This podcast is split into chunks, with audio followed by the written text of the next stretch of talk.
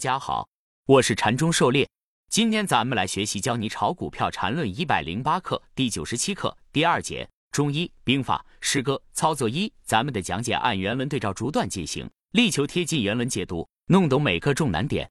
禅论原文，再说一次，一定要看走势图，那是世界上最昂贵的图画，最昂贵的艺术品。多看就如同培养你的鉴赏力。为什么玩古董的？很多人总是被假玩意骗，而有人就能钻破假玩意，这就是鉴赏力等的问题。但这是需要磨练的，磨练的时候被骗几次，那不是最正常不过的事情。狩猎解读，走势图就是市场合力通过真金白银买卖交易留下来的轨迹、消息、政策这面那面，最终落实到人的交易上，留下来的就是 K 线走势，这才是市场的第一手资料。对于艺术品，对于走势的鉴赏力，只能通过反复观察。多看真品，不断积累经验。刚开始被骗、买股被套都很正常的，关键是要吸取教训，不断提升鉴别力。缠论原文：为什么很多人在市场中很痛苦？就是他不热爱这走势。走势是最好的艺术品，你站在热爱的角度，才能激发你的鉴赏力。否则，你脑子里总是被盈亏之类的贪婪之念所占据，眼睛怎么可能不被蒙蔽？狩猎解读。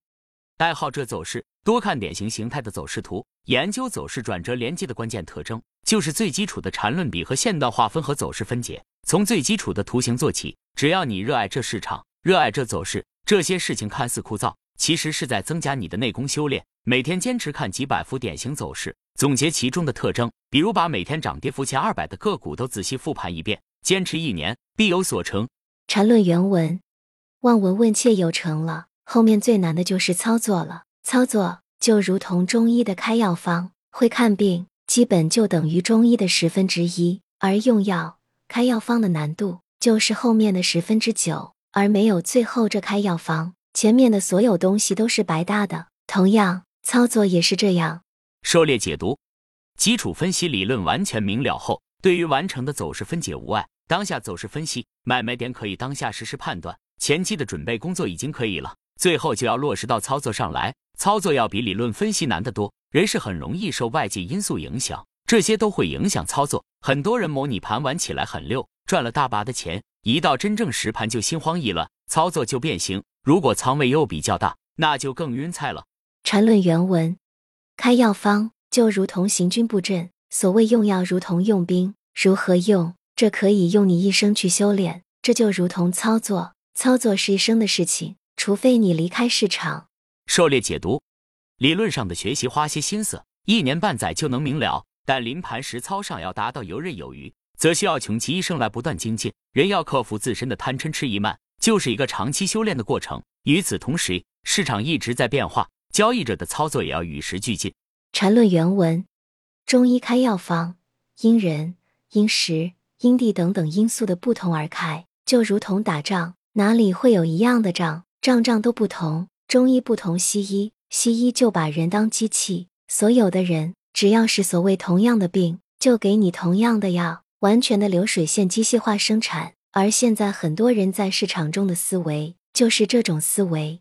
狩猎解读，如同中医看病，面对的个体都是活生生的人，每个人的情况都不尽相同。虽然病症上表现有某些相似的地方，但是开药治病则需要因人而异。考虑病体本身大系统的不同而针对性的用药，相似的行军打仗也是如此。战场上瞬息万变，胜败生死不到最后就难以预料。市场上更是如此，每只股票都有它自己的背景，有自己的特点，参与者众多，大环境每天不同，人心更是时时在变。因此，交易者每天面对的都是新的。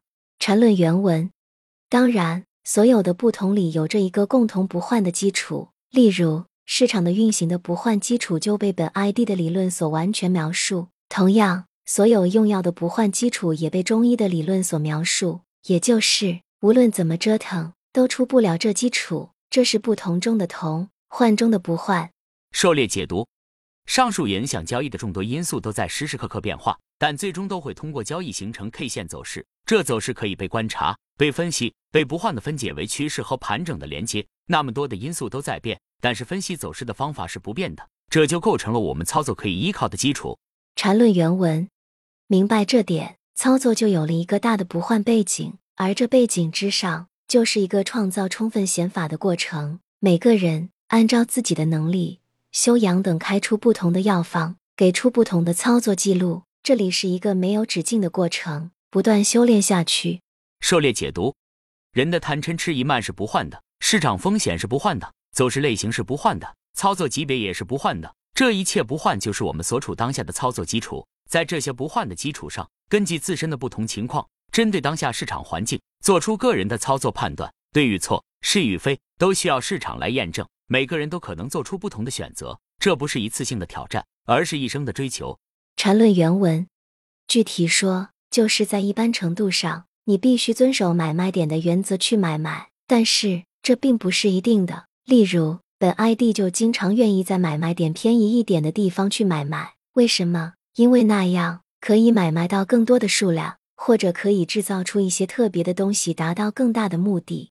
狩猎解读：买卖点不一定是一个点，可能是一个区间，只要价格不偏离太多，都是可以接受的。另外，对于大资金来说，想要买到足够的仓位，全买在最低点，可能在目标价位附近就得开始提前动手了。其实，大级别买卖点构造过程就是某些大资金提前动手造成的结果。大级别买卖点都是大资金真金白银干出来的。禅师说过，抄底、逃顶都是大资金的事，小散做好跟随就好了。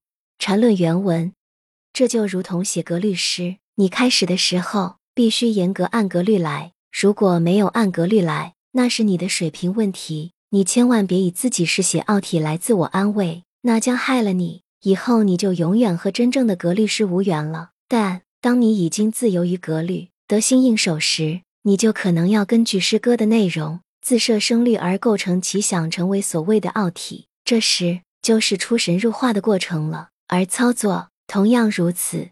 狩猎解读，走势分析规则和交易纪律一定要严格执行，如同走势分解、分笔分段、同级别分解、买卖点划分这些一整套的规则，目的就是为了规范约束自己的动作，现做到标准化。禅师多次拿练习短跑来举例子，也和写格律诗一样，就是要把标准化动作刻进骨子里。当这些都形成潜意识后，再怎么自由发挥，都可以收放自如，但又不失水准。所谓随心所欲不逾矩，就是这个道理。就像大厨练刀功，分笔分段、走势分解这些基本功，也是学习缠论者必须掌握的。当这些融入你的骨子，操作起来自然就来去自如。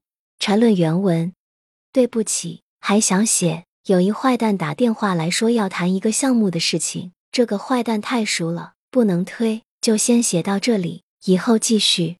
狩猎解读，禅师如此忙还不忘写博客来教导大家。这节课讲的对交易者很重要。禅师说走势就是最珍贵的艺术品，以及拿短跑练习和写个律师训练来说明交易者该如何对待操作。这些比喻例子都十分贴切，形象生动又恰到好处。认真想想禅师的用意，